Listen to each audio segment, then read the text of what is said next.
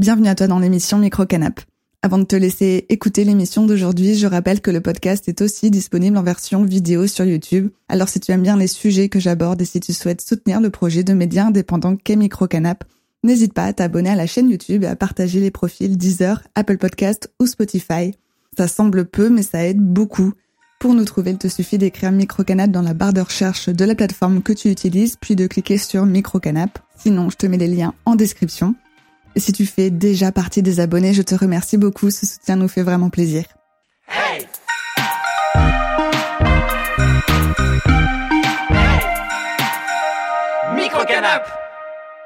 Dans la vidéo d'aujourd'hui, je démontre, grâce à des chiffres officiels, la réalité de l'immigration en France et je parle en fin d'émission brièvement de la loi immigration car le Conseil constitutionnel a rendu sa décision ce jeudi 25 janvier 2024 et il a censuré 32 des 86 articles du projet de loi immigration. Toute cette vidéo est construite avec des euh, sources et des chiffres fiables dont je vous mets les liens en description. Je vous mets également des définitions en description pour que vous compreniez quelques termes que je vais utiliser euh, durant euh, cette émission. Et avant de commencer, j'aimerais souligner un point de vigilance et cela concerne YouTube et son espace commentaire.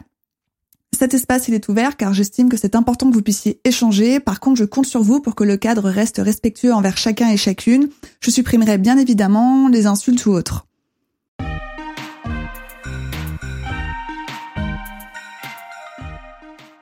Alors commençons et parlons euh, tout de suite des réels chiffres de l'immigration en France. Déjà, combien d'immigrés vivent réellement en France? Alors, selon l'INSEE, l'Institut national des statistiques et des études économiques, eh bien, 7 millions d'immigrés vivent en France, soit 10,3% de la population totale en France. Sur ces 7 millions de personnes, il y a 2,5 millions de personnes qui ont acquis la nationalité française et il y a 4,5 millions de personnes qui vivent en France mais qui n'ont pas acquis la nationalité française. Par exemple, un Québécois qui a la nationalité québécoise et qui vit et travaille en France. Alors, au total, quand on additionne ces 2,5 millions et ces 4,5 millions, nous avons bien un total de 7 millions d'immigrés en France, soit 10,3% de la population totale en France. Dans ces 7 millions, prenons les 4,5 millions de personnes qui vivent en France mais qui n'ont pas acquis la nationalité française. Donc l'exemple du Québécois qui a la nationalité québécoise et qui vit et travaille en France. Et ajoutons 800 000 personnes nées en France mais de nationalité étrangère. Résultat, selon l'INSEE, la population étrangère vivant en France s'élève à 5,3 millions de personnes, soit 7,8% de la population totale en France. Ici, en fait, on ne compte pas les immigrés ayant obtenu la nationalité française car ils sont de fait français.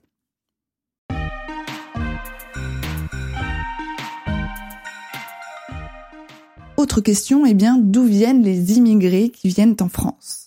Alors selon l'INSEE, en 2022, 48% proviennent d'Afrique, 32% d'Europe, 14% d'Asie. Et les pays de naissance les plus fréquents, eh bien, ce sont euh, l'Algérie, le Maroc, la Tunisie, le Portugal, l'Italie, l'Espagne et la Turquie.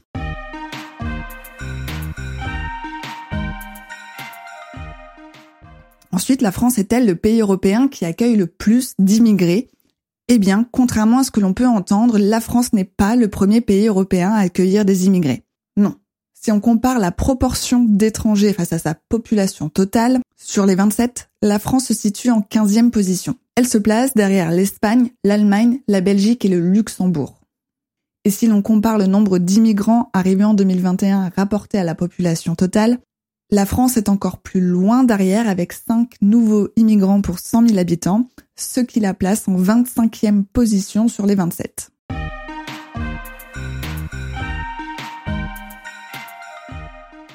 Et même si la part d'immigrés a augmenté dans la population française depuis les années 50, effectivement, il représentait 5% de la population en 1954 contre 10% aujourd'hui, eh bien, le chiffre n'a pas explosé comme on a pu l'entendre ces dernières années.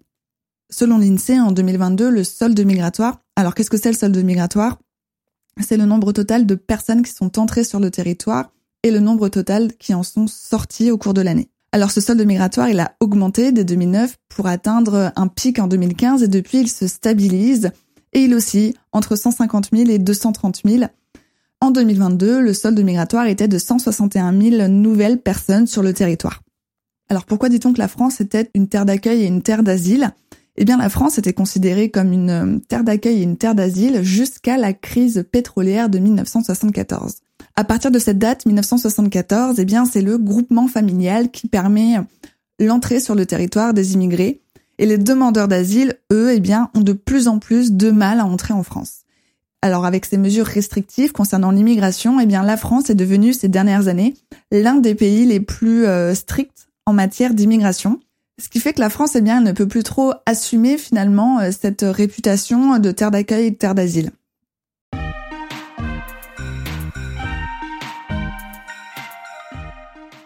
Enfin, on entend beaucoup de discours concernant les motifs de venue des immigrés en France. Et justement, parlons de ces motifs en nous appuyant sur les euh, chiffres officiels. Et alors, quels sont les motifs de venue des immigrés en France?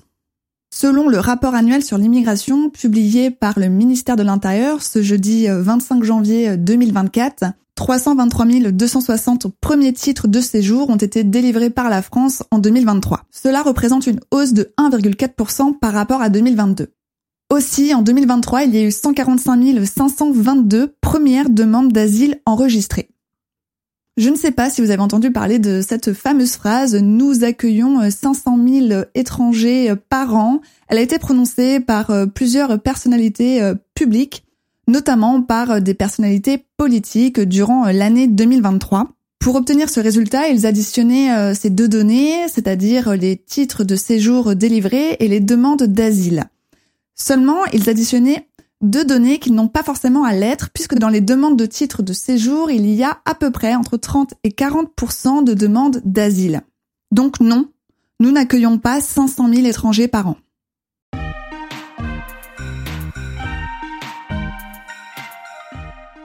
Ensuite, parlons des motifs de délivrance de ces titres de séjour. Eh bien, pour l'année 2023, le principal motif des demandes de titres de séjour, c'est le motif étudiant.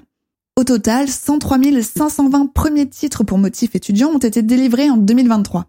Au final, les titres de séjour délivrés pour motif étudiant représentent un tiers des motifs délivrés pour l'année 2023. Suit ensuite le motif familial avec environ 91 000 titres délivrés. C'est ensuite le motif euh, économique avec environ 54 euh, 000 titres délivrés. Et enfin, le motif humanitaire avec environ 47 000 titres délivrés. Pour rappel, tout à l'heure, euh, en début d'émission, lorsque je parlais du solde migratoire, je précisais et je rappelais que les personnes étrangères ne restent pas forcément sur le territoire. Enfin, si on rapporte le nombre de titres de séjour accordés à la population, la France se situe à la 23e position sur les 27 pays européens.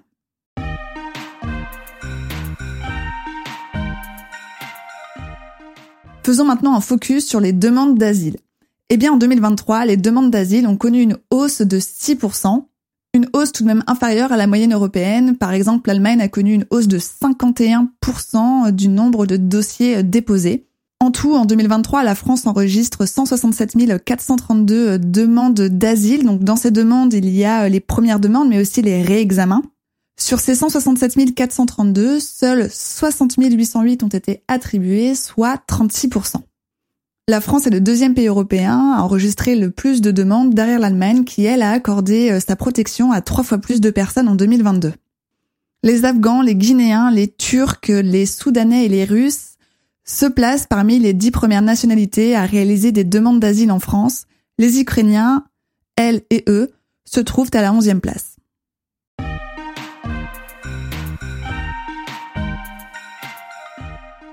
Voulais terminer cette partie chiffrée en répondant à une question qui est est-ce bon ou mauvais d'accueillir des immigrés en France?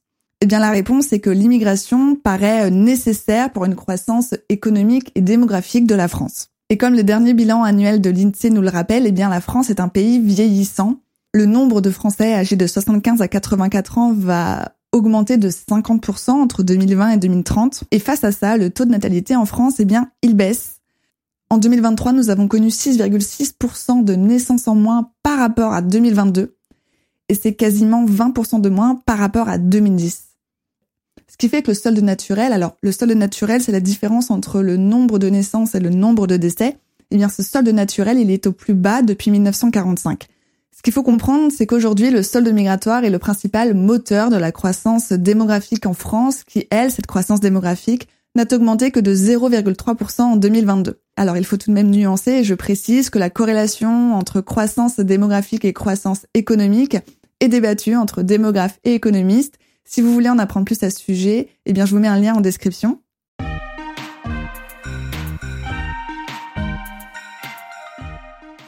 Alors fermons les parenthèses par rapport à ce débat entre économistes et démographes. Et donc l'immigration, finalement, elle permettrait de limiter le vieillissement de la population. Et contrairement aux idées reçues, euh, l'immigration, elle contribue positivement à la croissance économique car elle augmente l'emploi et ne pèse pas sur les finances publiques.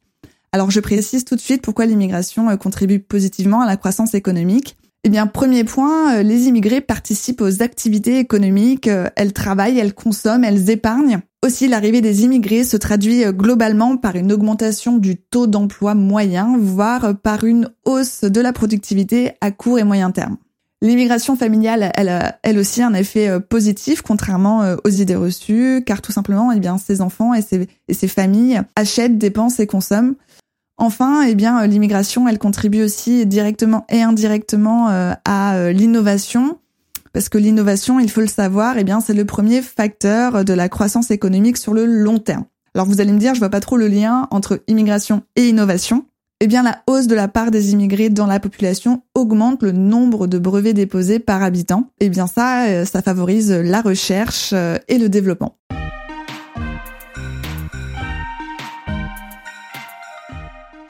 Ensuite, je vous parlais tout à l'heure euh, de l'impact euh, nul de l'immigration sur les finances publiques. Eh bien, parlons-en.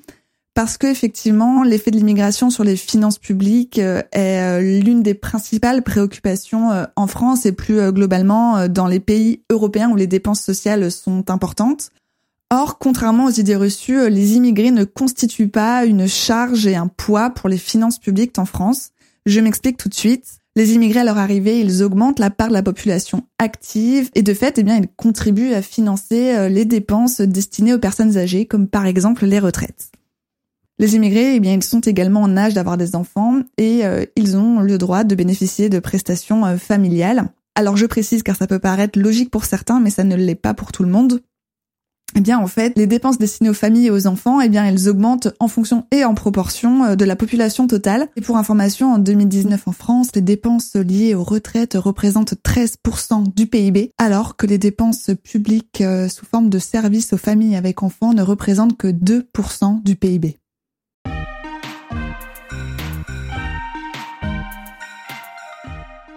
Ça y est, j'en ai fini avec les chiffres. J'ai décrypté tout ça pour vous. J'espère que ça vous a permis de découvrir ou de comprendre ou même d'analyser euh, la situation sur l'immigration en France. Je le rappelle grâce à ces chiffres.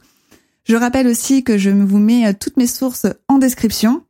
Et maintenant, parlons de la nouvelle loi euh, immigration 2024. Pour rappel, les débats sur la loi immigration se sont intensifiés durant l'examen de ce projet de loi au Sénat qui s'est déroulé du 6 au 14 novembre 2023. Pour contextualiser, à l'automne 2023, eh bien, euh, la guerre au Proche-Orient euh, vient d'éclater. Et depuis quelque temps, la France, eh bien, elle connaît une montée de l'antisémitisme, du racisme, de l'islamophobie. Durant l'examen de ce projet de loi, les divisions politiques ont éclaté, peu importe les partis. Et euh, le, je vous passe les détails, le Conseil constitutionnel a été saisi. Son rôle, vérifier que le texte de loi est conforme à la Constitution. Et comme je le disais en début d'émission, c'est aujourd'hui que le Conseil constitutionnel a rendu sa décision, le jeudi 25 euh, janvier 2024. Euh, Et le résultat est sans appel, il censure 32 des 86 articles du projet de loi immigration. Pourquoi? Eh bien, le Conseil constitutionnel considère que ces 32 articles sont des euh, cavaliers législatifs, c'est-à-dire qu'ils n'ont aucun lien et aucun rapport avec le projet de loi initial.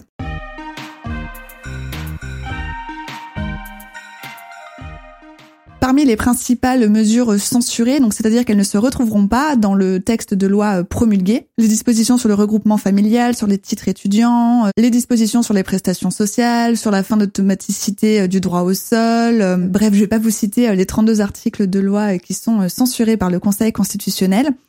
Et pour l'heure, alors euh, qu'est-ce que je peux vous dire? Eh bien, quelles sont les prochaines étapes pour ce euh, fameux euh, texte de loi? Eh bien, le président de la République, Emmanuel Macron, va promulguer cette loi en apposant sa signature. Puis le texte de loi sera publié au journal officiel et enfin, eh bien, la loi entrera en vigueur. Ça y est, c'est fini pour l'émission d'aujourd'hui. Je te remercie d'avoir écouté. Si ce n'est pas déjà fait, n'hésite pas à t'abonner à la chaîne YouTube et à aller suivre Microcanap sur Instagram et TikTok. Et puisque l'émission sort tous les jeudis, je te retrouve la semaine prochaine pour un nouveau sujet. Microcanap